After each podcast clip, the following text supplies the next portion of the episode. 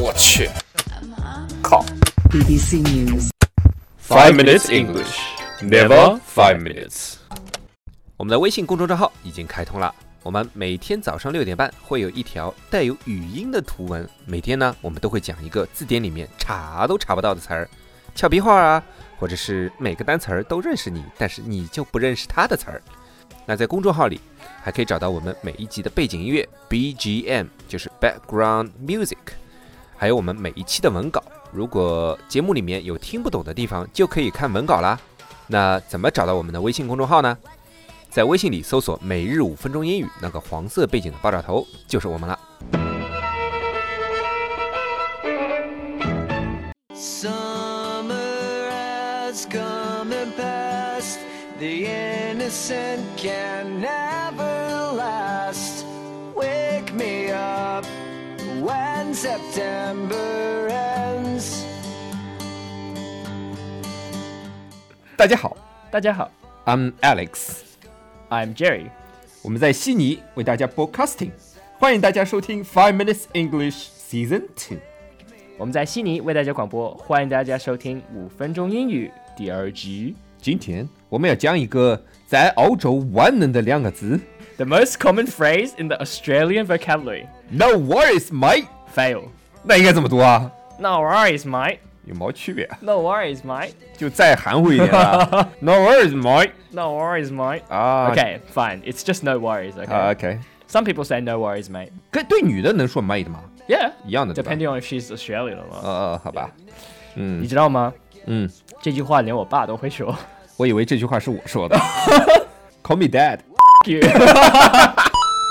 你爸已经被完全傲化了，对吧？哎，你爸现在入籍了吗？废话。啊，早就入籍了是吧？啊 Yeah. So, 啊，no worries，或者是 no worries mate，其实有很多意思吧。 but it literally means don't worry. Literally, literally, 是 Literally literally, L I T R A W L Y，这是从文字意义上来讲，对吧？ Yes. 啊，它就是 don't worry 的意思。 Yes. 比如说别人跟你说谢谢的时候，一般你会说不客气，对吧？You're welcome。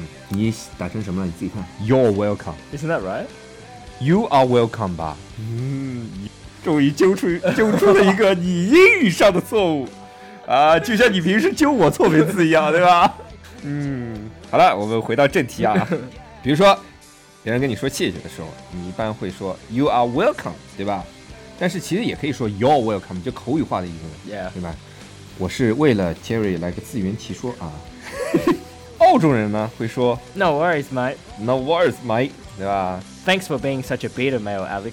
No voice，喵小虎， 接小瑞。 别人谢谢你的时候，你可以说 No worries。那别人跟你道歉的时候，你也可以说 No worries。 That's right. It's like saying, don't worry about it. It's not a big deal. 啊 Or, all is good, no harm done. ，All is good，就是啊，这都很好啊，对吧？No harm done，就是没什么影响， Yes. 可以这么翻译，对吧 Yes. Sorry, Willix, for breaking your USB. USB。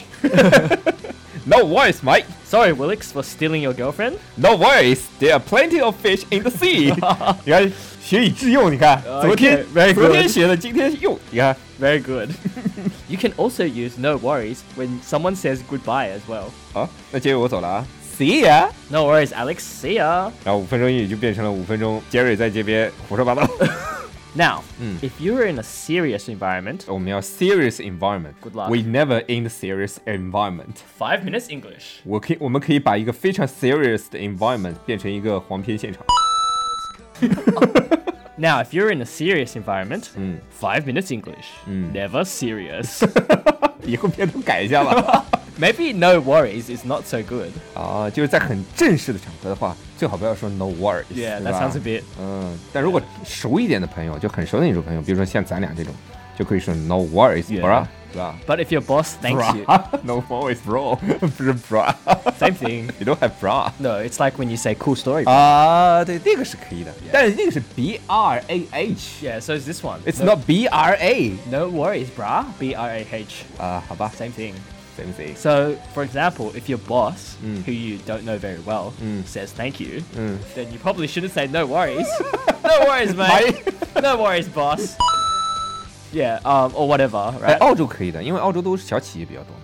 Well, yeah. I mean, if if if it's okay, like if you know your boss doesn't mind, 嗯， then it's okay. 一般小公司可以这样，因为小公司的话，老板跟员工的距离都比较近。 Yes. 大公司的话，你就感觉这个老板每天啊，你就很远的那种感觉，就不能不可能这么说了，对 Yeah. 吧？ For some bosses, it's okay, right? 嗯 You know, if they're Australian and they're pretty close to you, then yeah, they like it, and then okay. Otherwise, if it's like American bosses, then 呃，老板是美国人的话，你说 No worries，他会讲我的 什么什么鸟东西， 对吧？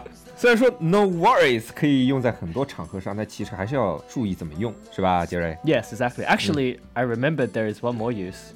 还能怎么用啊 I'm going to die, Willix. ？No worries, my，我们总有一天要死的，对吧？ YOLO. YOLO 好了，那我们今天总结一下，哎，这个 No worries，对吧？什么时候可以用？别人 Yeah 谢谢你的时候，你可以说什么？ No worries, mate. 别人跟你说对不起的时候，I'm sorry 的时候。 No worries, mate. 不过这个要说清楚啊，如果别人真的犯了很严重的错误，就不能说 No worries， Yeah，对吧 exactly 就要是你说的吧，Steal the other guy's boyfriend，对吧 ？You steal the other guy's boyfriend。 Excuse me 这信息量好大、啊。 别别人跟你说拜拜啊，See you, mate。 No worries, mate. See you later. 好了，那今天的节目就到这里了，我们下期见。 All right, that's all we have for today. And remember, thank you, sorry, see you later. No worries, mate.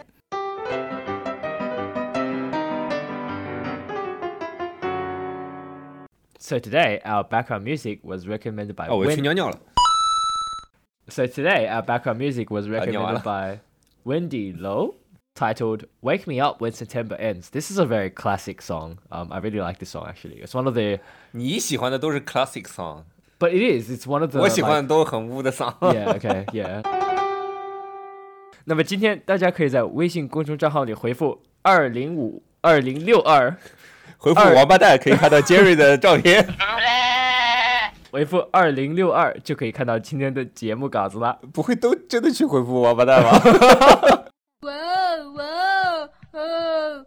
如果大家喜欢我们的话，可以在苹果 Podcast 和荔枝 FM 里搜索“每日五分钟英语”，那个黄色背景的爆炒头就是我们了。喜欢我们的话，可以订阅我们的节目，或者给我们评论五星以资鼓励。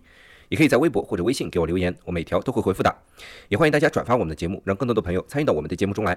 大家如果喜欢我们的节目的话，可以加我微信号，不是微信公众账号，是我私人微信号 a l e x 下划线 z q 下划线 y u，但只有每天晚上七点到八点才能搜索到哦。大家也可以在节目下方看到我的微信号，复制粘贴就可以啦。但是在微信里抢得到抢不到红包，那就得看缘分了。